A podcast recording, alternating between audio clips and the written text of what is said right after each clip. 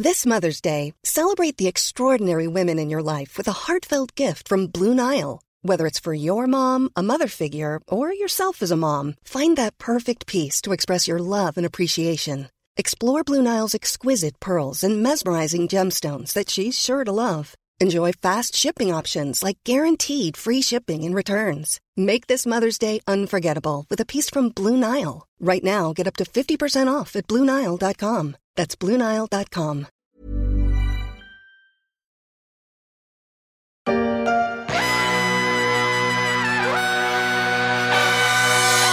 La grande fête du jeu vidéo se déroule jusqu'au dimanche 6 novembre, porte de Versailles à Paris. Un loisir de plus en plus populaire et pas seulement chez les jeunes, puisque près des trois quarts de la population a joué au moins occasionnellement à un jeu selon le CEL, le syndicat des éditeurs. Une industrie qui pèse en France 3 milliards et demi d'euros selon le ministère de la Culture. C'est sur ce terreau fertile que grandit une entreprise qui a choisi de faire aimer le jeu vidéo grâce au livre.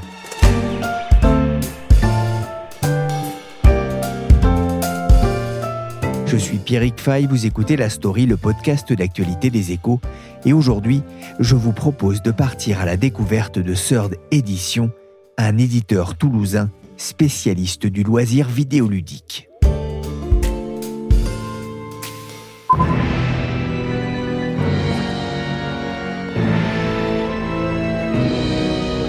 Si vous avez pris récemment le train ou si vous avez franchi la porte d'un marchand de journaux, vous êtes peut-être tombé nez à nez avec un canard Canard PC, le mag qui aborde le jeu vidéo. Celui du 30 septembre mettait en une Return to Monkey Island, un jeu de Ron Gilbert, l'un des pionniers du jeu vidéo. Canard PC, une autre façon de traiter du jeu vidéo, avec passion et humour. Mais Canard PC perd des plumes. C'est le message délivré en juin dernier par sa direction sur Internet. Les temps sont durs dans la presse indé, en particulier en raison de la flambée du prix du papier, avant même la crise ukrainienne et de lancer un appel à l'aide à ses lecteurs. J'aurais bien aimé en parler dans la story avec Yvan le Fou, mais il n'en avait pas trop le cœur. Alors je me contente confraternellement de passer son SOS, car si le jeu vidéo se porte bien, la presse jeu vidéo souffre. À défaut de tailler le bout de gras avec un canard, je me suis penché sur une autre entreprise qui elle aussi voue une passion au jeu vidéo. Elle est toulousaine, c'est une maison d'édition, elle s'appelle Sœur d'édition. Bonjour à tous et bienvenue chez Third. On se retrouve aujourd'hui pour une nouvelle vidéo d'unboxing qui va contenter à la fois les fans de Sega et de retro gaming, même si c'est la même chose. Bonjour Mehdi Alkanafi. Bonjour. Bonjour Nicolas Coursier. Bonjour. Vous êtes les cofondateurs de Third Edition, une maison d'édition spécialisée dans l'analyse du jeu vidéo et de la pop culture. Vous avez tous les deux 36 ans et vous vous connaissez depuis longtemps. Nicolas, d'abord, d'où vient cette passion du jeu vidéo? On a 38 ans, vous nous avez rajeuni un petit peu, donc c'est sympa. Non, c'est bien 36. Euh, ben, on se connaît, enfin le jeu vidéo, je pense, euh, voilà, les gens qui sont un peu de notre génération, le jeu vidéo, on a grandi avec. Hein, c'est un médium qui était là, en fait, qu'on a découvert dans notre prime jeunesse. Et c'est vrai que ça paraissait naturel pour nous de, de, de le découvrir, et même euh, avec l'émulation qu'on pouvait avoir avec les collègues, euh, que ce soit dans les cours d'école ou quoi. Enfin, moi, de mon souvenir, on jouait tous aux jeux vidéo, en fait, hein, et on a tous aussi continué.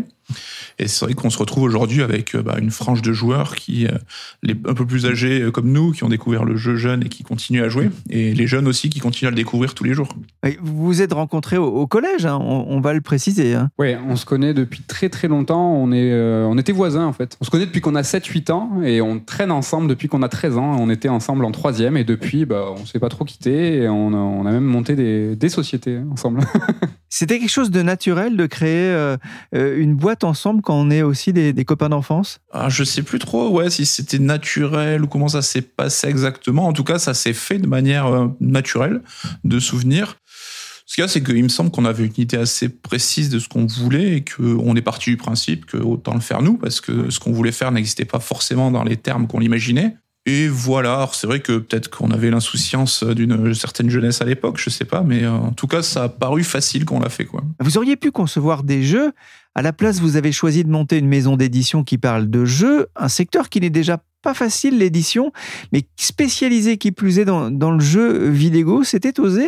Pour quelle raison, Mehdi? Bah, À la base, hein, le projet que Nico évoquait tout à l'heure, c'était la presse. En fait, nous, on a toujours voulu être journaliste, on a toujours voulu avoir notre magazine à nous, et euh, tout est né d'un fanzine euh, amateur euh, dans la région toulousaine, et qu'on a fait plusieurs numéros, qu'on a distribué nous-mêmes dans les kiosques à l'arrache, hein, si je puis dire.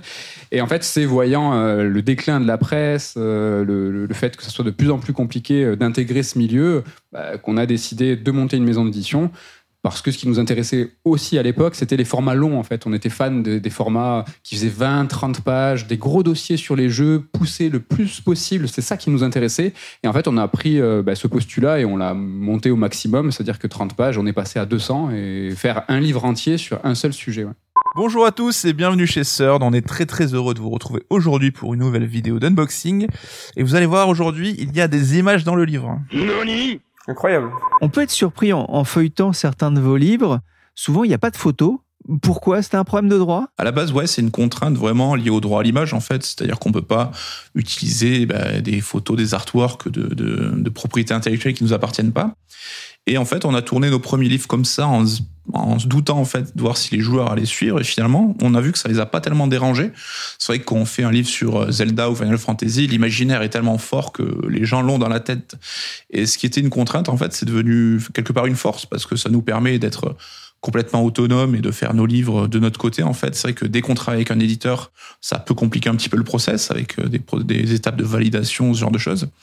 Donc c'est vrai qu'aujourd'hui euh, on nous le fait remarquer de moins en moins en fait. C'est un petit peu pris dans les dans les mœurs quoi c'est aussi une volonté de se euh, vraiment focaliser sur l'analyse, sur la, découverte, hein, ce que vous disiez en profondeur d'un univers ou d'une culture jeu vidéo? Ouais, c'est ce qui nous plaisait en fait. C'est vraiment ce qui nous plaisait, c'est essayer de, décrypter, de lire les sous-textes, d'aller plus loin que l'œuvre même. Hein. Il y a plein de fois où, quand nous plus jeunes, euh, on s'amusait à, analyser les fins des jeux pour savoir ce qui allait se passer euh, plus tard, pour essayer de voir quelles étaient euh, les inspirations culturelles, mythologiques, tout ça, ça nous a vraiment passionné très tôt. Et euh, en fait, on l'a, on l'a décliné et on a poussé ça sur toutes les plus grandes sagas. Et le bonheur qu'on a eu, c'est de voir qu'on n'était pas les, seuls à s'intéresser à ça. Quoi. On a entendu tout à l'heure un petit bout de son d'une vidéo unboxing, hein, comme on dit de votre chaîne euh, YouTube. Hein, quand on découvre, on déballe euh, un livre, par exemple, qu'on reçoit, c'est souvent Nicolas qui s'en charge, j'ai l'impression. C'est une bonne façon de créer l'envie aussi chez les fans de jeux? Oui, c'est vrai que ça répondait à une problématique en fait où on nous demandait souvent c'est quoi vos livres, il y a quoi dedans? Donc pour nous, c'était l'occasion bah, de le présenter et de le montrer. Et c'est vrai que dans les fans de jeux vidéo, et parmi nos lecteurs, il y a beaucoup aussi qui sont adeptes de l'objet euh, collector un petit peu. Et donc, le livre a ce côté un petit peu sacré quelque part, en fait, qui en fait un, bel objet. Et c'est vrai qu'on a des gens qui achètent nos bouquins, qui, même pas pour les lire, en fait, juste pour les mettre dans l'étagère, avoir la belle collection et tout. Donc, c'est vrai que ce rapport à l'objet, ça nous paraissait euh, intéressant de le mettre aussi en scène dans ces vidéos. C'est quelque chose qu'on a travaillé depuis le début de notre premier le Zelda, le, premier livre hein, qui nous a fait connaître vraiment, euh, qui était en noir et blanc, du coup, sans illustration. On a tout de suite essayé de, convoquer un imaginaire un petit peu euh, luxueux, la dorure, le cuir, tout ça, et ça a marché. Euh, dix ans après, la couverture fonctionne encore. C'est un peu le même état d'esprit quand vous faites le, podcast, par exemple, Red Alert sur l'actualité du jeu vidéo, un podcast qui dure quand même euh, une heure, c'est un peu plus long que la story. C'est une forme de service avant-vente ou justement pour voir un peu ce qui, ce qui peut marcher? Alors là, c'est avant tout un plaisir euh, personnel, en fait, égoïste. Ça rejoint l'envie de faire de la presse dont parlait Mehdi. C'est vrai que le podcast nous permet aujourd'hui de rebondir sur l'actu d'une façon peut-être plus facilité. Bon, il faut avoir un peu de matériel, mais c'est vrai que ça nous permet de réagir là-dessus. Et c'était aussi la volonté un peu bah, d'humaniser la société, parce que en tant que maison d'édition, on a rarement des contacts directs avec nos lecteurs. Hein. Bon, il y a les réseaux sociaux, il y a les salons un petit peu, mais on reste toujours un peu euh, en arrière-cours quelque part. Et donc là, ça nous permettait un peu voilà de faire connaître les gens qui étaient derrière euh, Sœur d'édition. Et euh, voilà, donc c'est un peu ce mélange des deux idées. Quoi. Et par rebond, de toute façon, on fédère beaucoup de nouveaux lecteurs qui nous connaissent par le biais des podcasts et qui finalement se disent mais attendez, ces mecs-là, ils font aussi des livres, ils ont aussi une maison d'édition et ils s'intéressent par rebond après à nos productions. C'est un effet second, mais qui est appréciable société, un cercle vertueux. J'ai une question à te poser, je te pose souvent des questions pour démarrer. S'il te plaît. Quel challenge plus élevé pour un créateur que de revisiter son œuvre culte? On l'a vu avec Yu Suzuki, Shenmue 3, c'est jamais trop évident. C'est clair. Et l'annonce surprise hein, du retour de Monkey Island par ses créateurs originels hein, a fait a généré une vague de réactions parmi les joueurs. Alors on a eu évidemment les relous comme d'hab hein, qui ont râlé parce que c'est quoi cette esthétique, c'est moche, c'est pas le Monkey Island que j'attendais. On vient d'entendre un extrait du Red Alert consacré notamment à Return to Monkey Island. C'est une bonne façon de faire connaître vos beaux livres. En ce moment, c'est la Paris Games Week, l'un des temps forts de l'année en France pour le jeu vidéo.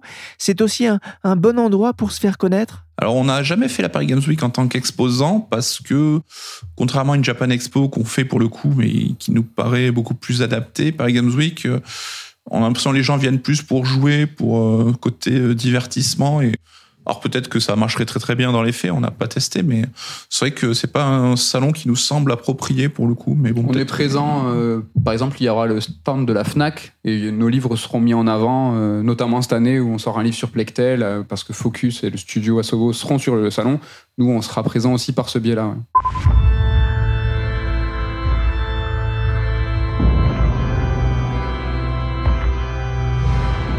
Plectel, hein, qui est effectivement un des, un des grands jeux phares français hein, de, de, cette rentrée. Quels sont d'ailleurs les, les best-sellers de, de, votre maison euh, d'édition? Bon, il y a les classiques hein, comme Final Fantasy VII ou Zelda, mais il y a aussi toute la vague des jeux autour des, des Dark Souls, donc les jeux From Software, qui ont émergé aussi en 10-15 ans dans l'univers du jeu vidéo. Et donc les livres qu'on a fait sur le sujet ben, fonctionnent énormément.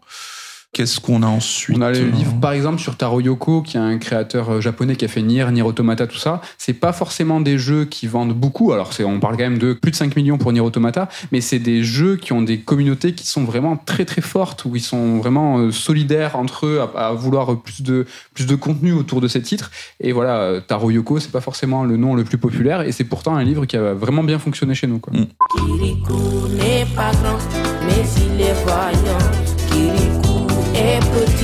Mais c'est mon ami. Kirikou n'est pas grand, mais il est voyant. Kirikou est petit, mais c'est mon ami. En octobre, il y a deux nouveaux ouvrages euh, qui sont disponibles, l'un consacré à Michel Oslo, le réalisateur du film Kirikou, et le second à l'un des jeux phares de cet automne, The Heart of Plague Tale. Comment est-ce que vous choisissez les, les, sujets qui peuvent faire l'objet d'un livre? Alors, euh, la plupart du temps, nous, euh, c'est vrai qu'on est sur le traitement de fond des séries, des sagas, mais même pour nous, même pour l'édition, ce qui est très important, c'est l'actualité et rebondir sur l'actualité. Donc, on cherche toujours les projets qui pourraient être pertinents pour qu'on puisse sortir un livre en parallèle et faire un livre making of en immersion dans le studio, bah, c'est quand même beaucoup plus simple de travailler avec des studios français. C'est pour ça que les deux premiers euh, livres de la collection euh, The Art of euh, bah, concernent deux jeux de studios bordelais. donc c'est un hasard hein, que les deux soient à Bordeaux, même si nous on est à Toulouse, c'est pas très loin, mais c'est surtout le fait qu'ils soient français et avant tout, hein, c'est des jeux qui nous tapent dans l'œil, qu'on a vraiment envie de traiter et de mieux connaître. Oui, c'est vrai que le choix des sujets, on n'a pas il n'y a pas de formule magique, c'est vraiment de l'instinct quelque part. On va vers les, les séries ou les œuvres qui nous touchent et qui nous parlent. En fait, on, essaie de faire les livres qu'on aimerait lire tout bêtement. C'est vraiment du fan service en fait. on se fait plaisir. Voilà. Combien de livres sortez-vous en moyenne euh, chaque mois et chaque année? On est autour d'une quinzaine de livres euh, en français et 3-4 en anglais par an. Voilà, donc je crois que le, notre catalogue, il doit approcher des 100 livres, euh, des 100 références en tout. Je sais pas si ça fait pas plusieurs années qu'on dit ça. Je sais, ouais. mais on est, ouais, en tout. on est en gros sur un à deux livres par mois. Quoi. Ouais.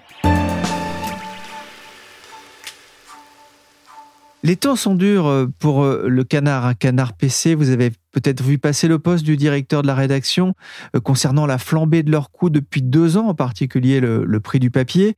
La tonne de papier qui s'achetait 503 euros en juillet 2020 atteint aujourd'hui plus de 800 euros et pourrait représenter d'ici la fin de l'année un surcoût de plus de 120 millions d'euros. Ça, c'est pour les éditeurs de presse, selon les estimations de l'Alliance pour la presse d'information générale. C'est aussi un souci pour vous? C'est exactement le même souci. C'est-à-dire que voilà, nous, on imprime sur un papier sans être péjoratif, un peu plus qualitatif. Donc dans l'édition, on a des grammages qui sont plus élevés, mais on subit exactement la même pénurie que, que pour la presse, les mêmes problématiques d'acheminement de papier et de prix. Ajouter à ça les, les surcoûts euh, qui nous nous touchent, par exemple sur la logistique ou sur les solubles, les produits chimiques d'impression, etc., etc. C'est une année euh, très très difficile pour la presse, mais aussi pour l'édition. Comment est-ce que vous répercutez ces hausses des prix? Alors pour l'instant, on a décidé d'encaisser nous-mêmes. En fait, on s'est laissé une année pour euh, voir en fait si ça allait stabiliser, si ça allait repartir à la baisse.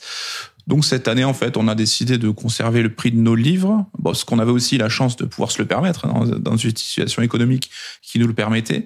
Après, c'est vrai que si ça continue au-delà de janvier prochain, on verra peut-être si, euh, bah, comme l'ont fait tous les éditeurs de manga, par exemple, d'augmenter un petit peu les tarifs, quoi, parce que c'est vrai que là, les prix sont plus du tout les mêmes que ceux qui ont présidé en fait à la conception de nos tarifs à la base. Quoi. Vous n'avez pas été tenté de réduire la pagination, par exemple? Non, et là, le hasard a fait que nos derniers bouquins sont énormes en fait. On n'a jamais sorti des livres aussi gros et aussi imposants. Mais bon, euh, l'édition, il y a une inertie qui est énorme, donc les livres qu'on prévoit euh, ben, un an, à, 24 mois en avance, ben, on ne peut pas les décaler. Euh, il y a vraiment un, tout un process de production qui est long et qui est comme ça. Il y avait des difficultés hein, de, également de se faire livrer euh, du papier en raison hein, d'une grève au long cours chez le finlandais UPM. Euh, ça va mieux de ce point de vue? C'est en train de s'arranger? Sur le papier, ça va, il est accessible. Mais il y a plus trop de, de problèmes de production d'acheminement et de, quantité, mais c'est le prix qui ne baisse pas. Euh, il y a vraiment euh, un accord qui a été fait entre les, papetiers pour essayer euh, de revenir à des prix d'il y a 10 ou 20 ans. et en fait, les prix n'ont fait que baisser depuis parce que ben voilà, on a gagné en productivité, en optimisation. Donc les process de production ont fait que les prix étaient moins chers, ce qui n'a pas plu à tous les papetiers évidemment. Et là, ils ont eu une aubaine, en fait, d'avoir une occasion d'augmenter les prix et ils feront tout ce qu'ils peuvent bah, pour les tenir le plus longtemps possible. Quoi. Être une petite maison d'édition, c'est un atout ou un inconvénient en cette période de, de, tension, notamment sur les approvisionnements? Je pense que c'est un inconvénient parce qu'évidemment, on a une marge de négociation et de, un poids qui n'est pas celui de, je sais pas, d'un Hachette ou d'un gros éditeur. Quoi. Donc, quand il négocie son papier, c'est des tonnes et des tonnes. C'est vrai que nous, c'est un peu plus ciblé. Et c'est vrai que pour le coup, ça a un petit peu changé notre façon de faire où là, on a fait des, on s'est assuré en fait des commandes de papier euh, en très très en amont sur plus de 8 mois, je crois qu'on avait fait d'anticipation, ce qu'on faisait pas forcément d'habitude, quoi. Oui, justement, d'être une petite maison d'édition nous permettait à l'époque de pas faire mois au mois, mais de regarder à chaque fois, un livre va sortir, on le devise, on prend le meilleur prix, on lance la production. Et comme l'a dit Nico, là, notre façon de réagir, c'était justement de travailler des quantités. Et donc, euh, pour être sérieux dans les négociations, on a dû arrêter notre planning, regarder à 8 mois en amont, ce qu'on fait pas en termes de commande papier, Évidemment, on regarde en avance dans le planning, mais pas en commande papier. Et là, on a dû dire vraiment, allez, on commande tout le papier pour les 8 euh, à 12 mois à venir. Ça, c'était la première fois qu'on a fait ça. Vous en avez dit un petit mot euh, tout à l'heure, mais Sœur d'édition, c'est une maison d'édition euh, rentable? Oui, oui. Et on a même la chance d'être en croissance, en fait, depuis la création. Donc, ça nous permet aujourd'hui d'être 5 salariés à temps plein. Et bon, on verra ce que nous réservera l'avenir, mais pour l'instant, c'est vrai qu'on est plutôt chanceux là-dessus. Ouais on redescend un petit peu des nuages. Hein. Là, il faut savoir que les deux précédentes années, qui ont été une catastrophe euh, à l'échelle humaine hein, à cause de, du, Covid et de la pandémie, ça a profité à certaines industries, dont l'édition. C'est-à-dire que nous, euh, on, bah, nous CERD, hein, un petit peu CERD, mais euh, l'ensemble de l'édition, on, on, a fait nos deux meilleures années. C'est-à-dire que vraiment, on a explosé les chiffres d'affaires. Dans l'édition en général, c'est deux chiffres de croissance. Dans le manga, c'est trois chiffres de croissance. C'est vraiment énorme. Ça y est, c'est-à-dire que le contre-coup arrive toujours. C'est le karma. Et là, c'est cette année c'est-à-dire que le prix du papier, le prix de la logistique font que euh, nous, bah, on n'est pas sur euh, l'évolution de, de N-1 ou N-2. Quoi. Ces deux années, elles n'ont pas existé en fait. C'était c'était un peu un rêve, pas un rêve parce que c'est dur de parler de ça alors en temps de pandémie, mais on a vécu deux belles années quoi, de vente. La filière presse négocie en ce moment la création d'un fonds d'urgence. En tant qu'éditeur, est-ce que vous discutez aussi avec euh, euh, les autres maisons, notamment les plus petites, pour euh, obtenir peut-être aussi bah, des aides ou en tout cas des avantages On l'a pas fait. C'est vrai qu'on connaît bah, dans les maisons d'édition jeux vidéo, il y en a quelques-unes en France. Hein. C'est vrai que c'est presque l'anomalie là-dessus et on se connaît tous, donc on échange un peu, mais jamais trop sur les problématiques économiques. Hein. C'est vrai que c'est peut-être un tort. On devrait peut-être plus euh, réfléchir et s'organiser en amont. C'est vrai que j'ai vu passer les demandes de la presse hein, qui semblent légitimes, mais je suis pas certain qu'on ait euh, nous ce genre d'égard derrière. Donc euh. non. On a le soutien du CRL, du SNL, tout ça. surtout le CRL, nous, parce que bah, c'est la, la, région. Mais on n'a pas été plus solidaire que ça entre nous, c'est vrai. Il n'y a pas de coalition. Plus que jamais, Noël, ce sera une date importante pour Sort d'édition tous les ans. tous les ans, euh, Noël, ça reste euh, bah, le pic d'activité, hein, avec aussi notamment la Japan Expo dont on parlait. Bah, nous, on, enfin, je vais pas dire qu'on calcule tout notre planning pour euh, avoir ce qu'il faut pour Noël, mais c'est, oui, c'est indispensable pour nous. Oui, tous les Noëls, on passe la seconde, mais c'est pour toute l'édition comme ça. C'est le plus grand moment de l'année. Hein. Il y a un livre que vous auriez envie d'écrire en ce moment? D'écrire? Euh, C'est vrai que ça fait longtemps qu'on n'a pas écrit. oui, On c'est vrai écrit qu'on plus. n'écrit plus maintenant. Euh, je sais pas, mais c'est vrai qu'on a on fait pas mal de livres qui, en tant que lecteur, m'ont plu. En fait, ça nous permet nous de prendre du recul, en fait, de plus écrire les bouquins, de On pouvoir a écrit. les apprécier. petit premiers livres de la maison d'édition, c'est nous qui les avons rédigés, mais ça fait longtemps qu'on on est, on en est plus là. Quoi. Et vous jouez à quoi en ce moment? On sort un peu du monde de livres, mais on reste dans le jeu vidéo. Il y a, quel est le jeu aujourd'hui qui vous séduit le plus et qui vous donnerait peut-être envie euh, euh, de faire euh, là aussi un livre autour de ce jeu? Ah, c'est vrai qu'on a eu une belle année quand même au niveau jeu vidéo avec euh, Elden Ring ou Tunic par exemple, ou Immortality même, qui sont des super jeux. Euh, en ce moment, bah, c'est vrai qu'on attend pas mal le God of War. Qu'est-ce qu'il y a eu qui est sorti récemment? Enfin, Oui. là, c'est vrai qu'on est quand même sur la période de l'année où il y a, il y a des grosses sorties tous les trois jours. Quoi, donc, euh, Mais Elden Ring sera sûrement et sans aucun doute le temps fort de l'année. On sait que les lecteurs nous attendent euh, sur ça. On a sorti un livre sur tous les Souls, Bloodborne, Sekiro, des livres qui demandent justement plus d'analyse et d'aller chercher le décryptage. Elden Ring fait 100% partie de ces jeux-là et on nous attend et bon, on va, on, On sera au apportera- rendez-vous. on sera au rendez-vous. Et des jeux comme FIFA par exemple, ça c'est pas des thèmes qui vous intéressent? Alors, on a eu notre période, hein, on jouait beaucoup à PES plus que FIFA à l'époque. C'est vrai qu'on a un peu lâché les jeux de foot. Ben, c'est vrai qu'on peut se poser la question pour Call of Duty aussi, qui est le jeu le plus vendu chaque année. Mais ça fait partie de ce qui nous semble être des jeux qui atteignent un grand public et qui ont une, donc une masse de joueurs énorme, mais des, forcément des profils de joueurs qui auraient envie d'aller creuser le sujet en question, quoi, de s'intéresser plus en détail aux arcanes des jeux. C'est vrai que là, on est plus dans un plaisir euh, ludique, je dis ça au sens premier du terme, quoi. Et euh, comme disait Mehdi, en fait, nous, on est plus sur le cas inverse, en fait, de la niche où il y a peu de gens, mais euh, ces gens-là sont passionnés euh, du sujet, quoi. Un dernier mot, euh, question un peu piège. Le livre sort d'édition dont vous êtes le plus fier Ah, ça c'est compliqué. euh, on veut pas se Vous mettre à dos. hein. euh. Non, enfin moi je citerai le livre Zelda parce que justement Ouais. c'est c'est un peu celui qui a arrêté notre formule quelque part en fait, en termes de ligne éditoriale, en termes même de, de fabrication, de- d'aspect du livre et tout. Qui a cristallisé un peu no- notre identité. Quoi. Ouais. Et voilà, vu que c'est nous qui l'avons écrit en plus comme ça, on va, on va, on va se mettre tous les autres auteurs à dos. Voilà. Ça fait égocentrique, mais au moins on n'a pas de problème.